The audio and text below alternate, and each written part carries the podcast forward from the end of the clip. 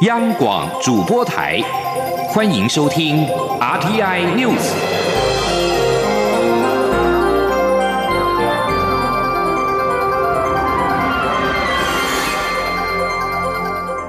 听众们您好，欢迎收听这节央广主播台提供给您的 RT News，我是张顺祥。首先关注的是国际新闻。美国国务院官员九号表示，美方本周将请求联合国安全理事会商讨北韩近来飞弹发射行动以及升高挑衅的可能性。目前还不清楚相关会议将在何时召开，以及是否采取公开的方式来进行。由于北韩领导人金正恩要求美国总统川川普在年底之前展现非核化谈判的比较大弹性，使得美国跟北韩目前的紧张关系日与剧增。而北韩的中央通讯社则是报道，北韩亚太和平委员会的委员长金英哲九号反驳美国总统川普近日针对北韩发表的言论。金英哲强调，川普对北韩所知太少，我们已经无谓失去什么。对于川普近日的言谈，北韩的高层官员火力全开。金英哲认为。川普的言论令人失望，可见其内心非常的焦急。他并且暗示，假如谈判超过了年底的时限，北韩只能够走新的道路，并可能采取让川普感到吃惊的敌对行为。经营者指出，假如美方继续的照此行动，金正恩对川普的看法也会发生改变。金正恩针对美国总统还没有过任何的刺激性的言辞。经营者认为呢，拖延时间绝不是明智之举。美国假如没有勇气跟智慧，就只能够对流逝的时间和不断扩大的安全威胁感到束手无策。美国商务部主管全球市场助理部长史伊恩来台湾访问，外交部在九号表示，史伊恩此行将拜会我国政府机关与商界人士，就台美经贸以及资讯安全合作等议题交换意见。外交部并且指出，史伊恩对台湾相当的友好，相信台美资深官员的互访跟交流都能够持续提升双边的经贸以及商务投资的伙伴关系。记者王兆坤的采访报道。外交部发言人欧江安表示，史伊恩二零一八年曾两度来访，对台湾友好，并支持台美强化经贸关系。对于他的来访，表达诚挚欢迎。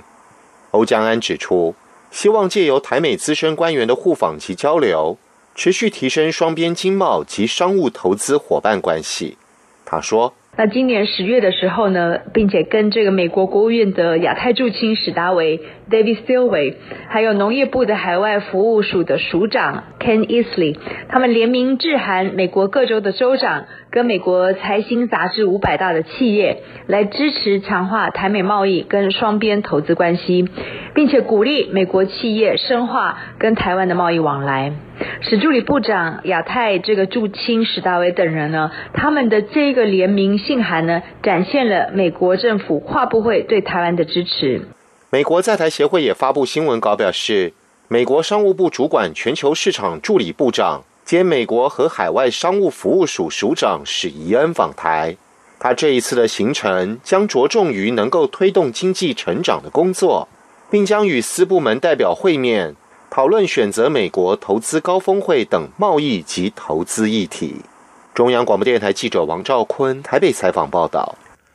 网络流传表示，法务部将递解所有非法来台湾人士出境，以及严格检查政治难民的申请。法务部在九号晚上表示，这是不实的讯息，并且已经指示调查局调查不实讯息的来源。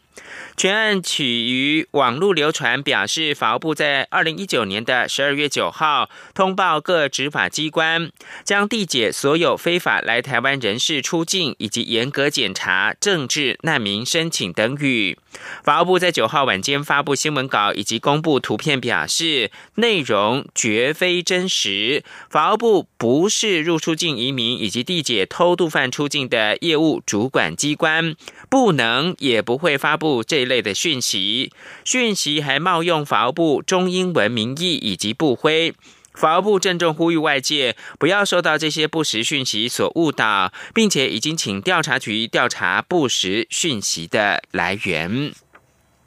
继续关注的是二零二零大选的相关新闻。国民党总统参选人韩国瑜质疑寻求连任的蔡英文总统没有事先请假，利用公务时间跑选举行程。蔡总统九号在脸书贴文表示，他是现任的总统，总统的工作是二十四小时的，随时要掌握国内外的情势，也要注意政务的推行。在国政优先的前提之下，才会利用空档的时间进行选举。反倒是高雄市民应该很想问市长在哪里。总统还表示，对手阵营批评他是公庙总统，对他来说，去庙里拜拜，除了为台湾祈求平安，更重要的是多接触人民。人民是国家的主人，一方面跟大家多接触，报告国政；一方面也听听人民的心声。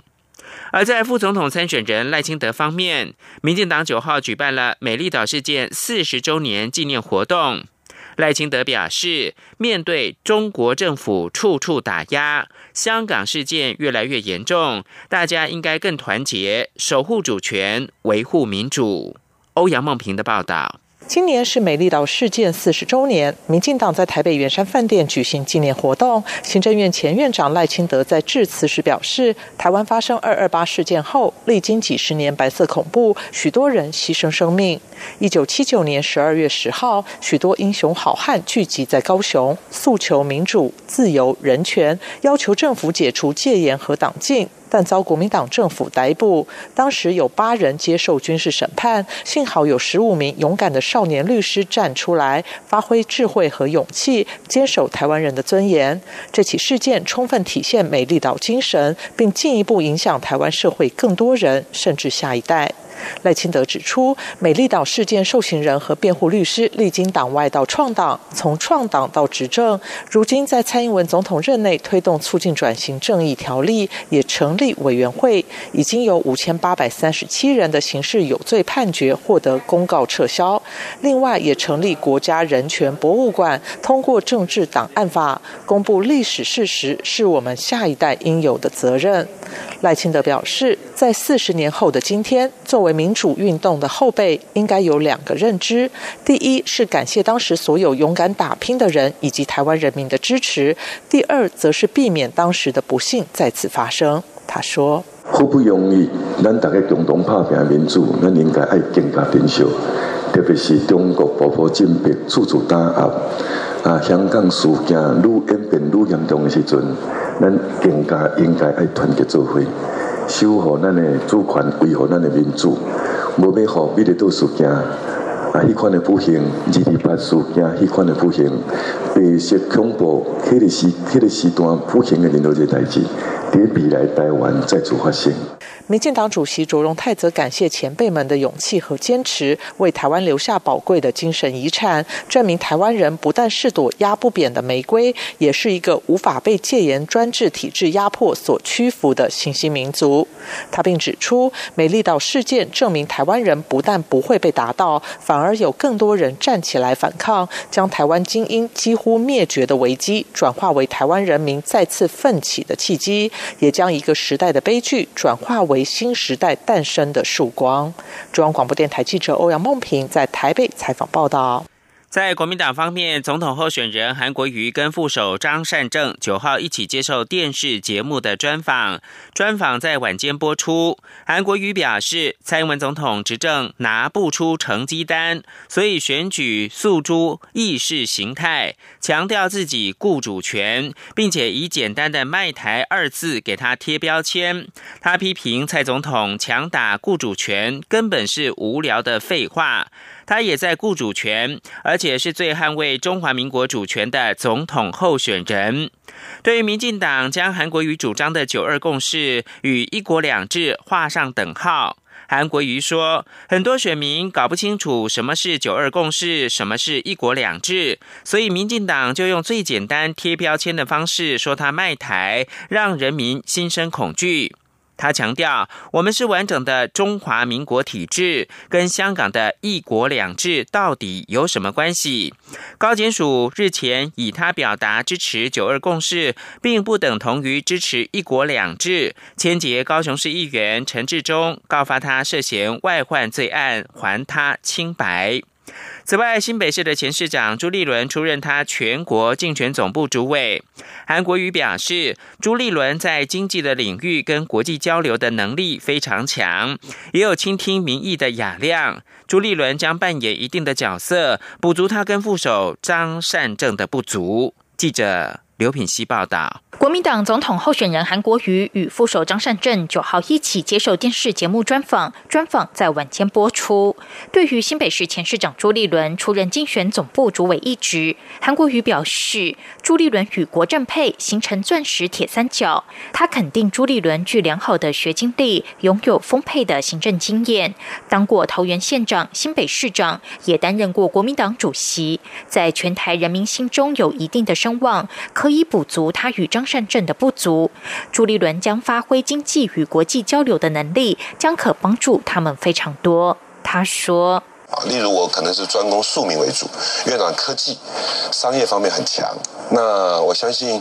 朱立伦市长他的经济领域跟国际的交流能力也都是非常的强，他可以全国去跑，每个地方也去浮选，各种造势的场合啊、座谈会啊，各个不同的职业别族群，朱立伦市长都会扮演一定的角色。那我相信他也有倾听民意的这样子一个心情跟雅量，会帮助我们非常的多。韩国瑜也透露，他与张善政心中有共同理想的行政院长人选，等时机成熟就会对外报告。张善政则说，有人建议他们要公布影子内阁，但也有人认为这可能会被批评，还没当选就在分官，可能会落入被抹黑的圈套。被问及国民党不分区立委名单的争议，韩国瑜表示，他只能说跟人民的期待有落差，但民进党的也高明不到哪去。他希望人民给国民党一个机会，他保证国民党在大选后一定会走上改革之路，贴近民意，否则无法被人民所接受。主持人询问未来是否会选党主席，韩国瑜说，现任党主席吴敦义是由党员一票一票投出来的，有任其制。他现在说要选党主席是假议题。而且国家有太多事情要做，他如果当选总统，未来要全力冲刺国政工作，党务可以暂缓一下。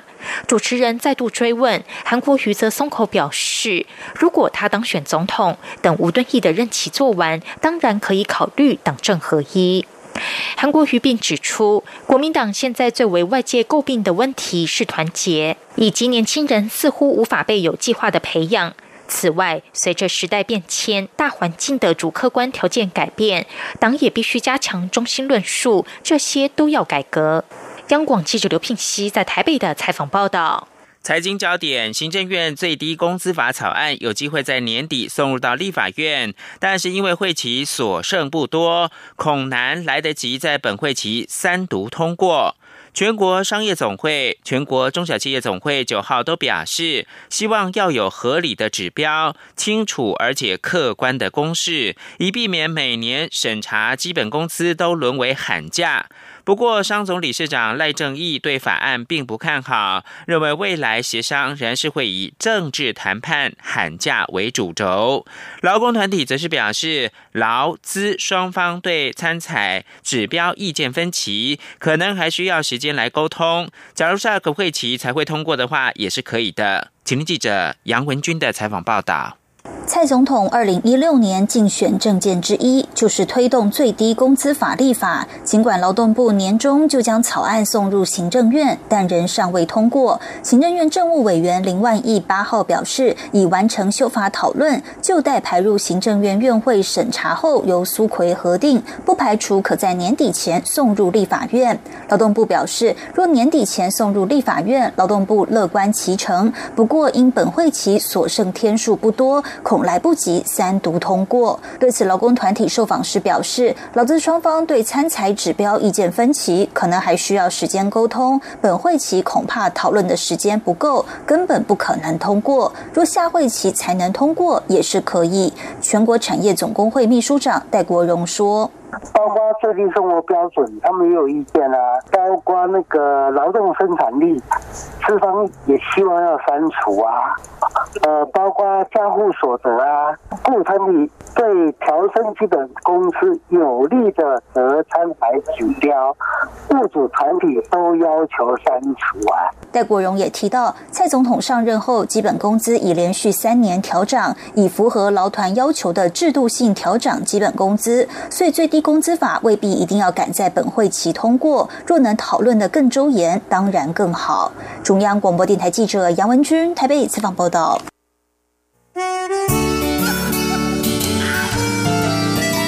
是阳光穿透了世界之窗，是阳光环绕着地球飞翔。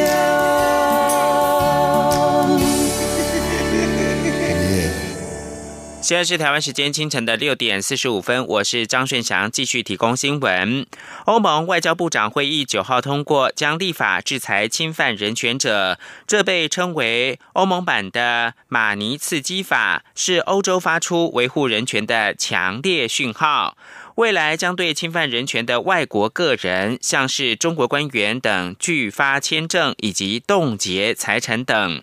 十号是世界人权日，欧盟成员国的外长九号齐聚在布鲁塞尔召开会议。欧盟新任的外交和安全政策的高级代表波瑞尔。首次主持会议，与各国成员的外长针对最新的国际情势共商大计以及统一的立场。波瑞尔在会后记者会提到，在一些成员国的要求之下，欧盟的外长会议同意启动一项关于全球性制裁的筹备工作，以应对严重侵犯人权者的行为。这类似欧盟版本的马尼茨基法。马尼茨基法源自美国在二零一二年获跨党派支持通过。起初的目的是在惩罚导致俄罗斯税务顾问马尼茨基等死于莫斯科狱中的普廷政权官员。美国此后使用这个法案来制裁侵犯人权者，禁止入境，并将他们的美国资产交给联邦政府。欧盟外长们九号启动批准制裁侵犯人权者的法令，虽然后续还要走完立法程序，但是这项举动已经是受到了肯定。继续回到台湾的新闻焦点，财政部在九号公布最新的海关进出口贸易统计，十一月出口终止连两个月下滑的趋势，又转为正成长，幅度百分之三点三，创下十三个月来最好表现。其中对美国的出口呈现两位数的成长，而且累计今年前十一个月对美国的出口已经突破了四百亿美元，提前刷新历史纪录。财政部分析，出口再报佳音，除了美中贸易战转单效应，另外美国十二月中旬对中国进口商品加征关税警报还没有解除，都带动了提升的拉货潮。请记者陈立信宏报道。由于厂商持续扩增在台湾的产能，美国十二月加征关税引发提前出货潮，以及五 G 通讯等新兴商机发酵。十一月出口规模两百八十五点八亿美元，为历年同月次高，年增百分之三点三；进口两百四十三亿美元，年增百分之五点八。其中由半导体设备购置带动的资本设备强劲增长六成，创下二零一零年十月近九年多来。最大增速，累计一至十一月出口较去年同期减百分之一点九，进口减百分之零点九。财政部表示，十一月出口算是传出好消息，不管是出口或是进口，都是双双由负转正，分别终止连两个月和连四个月下滑。且十一月出口增幅幅度虽不大，但也是十三个月来最好表现。至于在出口市场中，又以美国表现最为突。出财政部统计处处长蔡美娜说：“首先当然是高基期的因素消退了哈，那其他最主要的根本因素还是反映着中美贸易战带来了转单效应，然后同时也促使了厂商持续的扩增在台湾的产能配置比重。那另外一个因素是美国在十二月份即将加征关税。”同时中国大陆方面也因应今年农历春节较早，所以都带动了一些提前的拉货潮。那最后当然就是五 G 通讯以及一些高效能运算这些新兴的需求不断的涌现。对于十二月出口表现展望，财政部也分析，目前美中协议谈判还未有突破性进展，但也没有更坏。总体指标采购经理人指数 PMI 主要国家都在五十的荣枯线，其中欧元区和中国稍有止稳，都是三个月来的高点。财政部也指出，出口已出现或是接近转折点，今年第四季应该就可以走出隧道，转为较平缓小幅的增势。不过今也确实无法达到去年的水准，呈现负成长无疑。中央广播电台记者陈林信鸿报道。经济部九号举行了年度节能表扬大会，一共有三十四家的厂商、公民营机构以及学校获得表扬，节能效益达到等同于三百七十五座台北大安森林公园一年的碳吸附量。其中，联华电子导入工业四点零智慧化能源管理系统，年省一千两百二十三万度电。能源成本则是省下近新台币三千万元。请记者谢嘉欣报道。力推节电，经济部每年举办节能表扬大会，鼓励民间各机关例行节电。今年共有三十四家机构，包括学校在内获奖。经济部次长曾文生九号在表扬大会上指出，过去节能概念是节约某种物质，但如今能源议题强调是在供需之间达到平衡，节能概念也演变为在对的时间用电。而此次得奖者有很多精彩的做法，值得向社会分享，来协助更多人做好节能工作，并希望能借此培养更多心血投入节能创新领域。他说：“当我们更希望未来这些年轻的小朋友们进到社会以后，我们的能源的创新、节能的创新，会是将来台湾经济发展一个非常非常重要的动重要的动能所在。这个是我们需要。”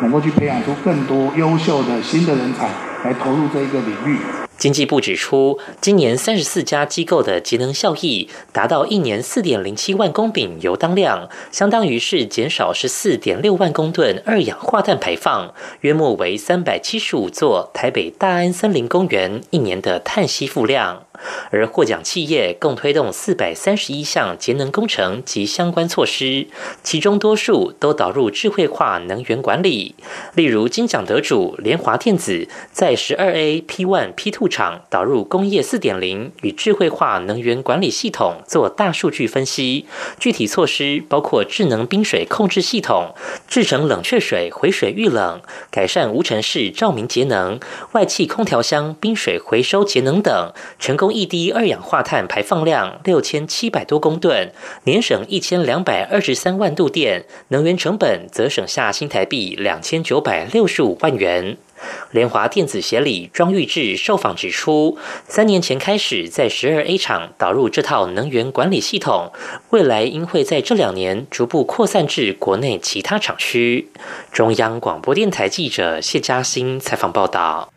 嘉义市新移民女性关怀协会日前大概是有两百名的新住民会员，理事长张丽梅在三年多前透过以往举办教育训练的专场。带领在地的新住民钻研美容、美发、烘焙等项目，并且辅导创业，同时受过新二代小茶师培训等活动，让社区的长者改变先入为主的观念，看见新住民的好。张丽梅多年来的努力，在最近得到了教育部的肯定，获颁社会教育贡献奖。请听记者陈国维的采访报道。张丽梅在四十岁前都和丈夫专注投入商场事业，直到三年多前因缘际会接下嘉义市新移民女性关怀协会理事长一职，才开始有机会接触到新住民。她回想起初与新住民姐妹互动时，常觉得有受骗的感觉，后来才知道很多新住民早年生活困苦，很没有安全感，所以她必须懂得转换立场，倾听心声，让姐妹们有信任感之后，才能坦诚以对。张丽梅提到，因为过去从事教育训练工作，所以她近几年举办各种研习课程，提升新住民在法律、亲子教养、卫生保健等方面的知识，并带领新住民将兴趣变成专长，考取相关证照，甚至辅导创业。今年还有六个人成功拿到妇全会的新住民创业加速器计划案的奖金。不过，张丽梅坦言，其实在地社区有些长辈对新住民仍存有嫁来台湾就是为了钱的根深蒂固观念，因此他尝试推广亲子茶活动，先培训新二代成为小茶师，再让孩子和妈妈一起去奉茶给老人家喝，改变长辈们对新住民的刻板印象。我认识的这些新住民，其实绝大部分不是这样子，所以呢，我就想说，我应该要让这些新住民跟社区有更多的连结跟认识，更快的融入在地的文化，所以我就培训的这些就是小茶师，五到十岁的，然后跟着妈妈，我们一起去社区、去安养中心去奉茶给这些老人家喝。嘉义市新一名女性关怀协会这几年陆续成立新著名千里园舞蹈团、燕之韵旗袍队以及联合国异国料理便当店。张丽梅说：“新著名姐妹每个人的手做功夫都很厉害，无论是做吃的或用的都很行，所以希望将来可以成立一个实体或虚拟的平台，协助姐妹们销售相关产品。我们协会有本身有自由裁员，第二个部分我可以帮助这些没办法去上整天班。”上八个小时班的这些新住民，能够让他们有另外一份微薄的收入。我很希望能够做到这样子的一个程度。能荣获教育部社会教育贡献奖，张丽梅笑说：“实在没想过。”她表示，年轻时有很多人拉她一把，现在她事业有成，期盼能尽自己的能力和时间拉拔新二代，使新住民姐妹能在台湾快乐过生活。中央广播电台记者陈国伟台北采访报道。除了得奖了之外，是可能得奖的，就是第七十七届全球奖入围名单，在台湾时间九号晚间揭晓。不论是剧情类或者是音乐及喜剧类的最佳电影的入围名单，题材涵盖相当的全面，交出了一份漂亮的名单。入围剧情类最佳电影的《婚姻故事》。导演诺亚·巴姆巴赫擅长都会小品，他的首部长片《纽约哈哈哈》广受好评。他再次延续擅长路线，探讨当代社会家庭成员的情感。小丑是导演陶德·菲利普斯为蝙蝠侠漫画知名反派打造的原创故事。故事成功反映近年美国社会的情绪，并且掀起了观影的热潮，创下美国 R 级，也就是限制级电影票房的纪录新高。爱尔兰人则是大导演马丁史科西斯再次挑战的黑帮史诗，三个半小时的篇幅，描述一名职业杀手回顾自己在黑帮中隐瞒的种种秘密。曾经指导黑帮电影经典教父的史科西斯，更在爱尔兰人当中探讨了黑帮电影的类型传统。另外值得一提的是，这届的金球奖最佳外语片入围名单几乎都是今年坎城影展正式竞赛的作品，包括了获得坎城金棕榈大奖的南韩电影《寄生上流》，探讨的是社会贫富不均跟阶级的问题；评审团奖得主法国电影《悲惨世界》，最佳剧本奖得主法国电影《燃烧女子的画像》，跟西班牙名导阿莫。多瓦的痛苦与荣耀。最后提供给您是俄罗斯的奥会主席。波兹尼亚科夫九号表示，世界反禁药组织对俄国实施的制裁过度并不恰当。这个组织禁止俄国参加重大的体育赛事四年。世界反禁药组织指控俄国篡改实验室的药检数据，而禁止俄国参加明年的夏季跟冬季的奥运以及二零二二年世界杯的足球赛。以上新闻由张顺祥编辑播报。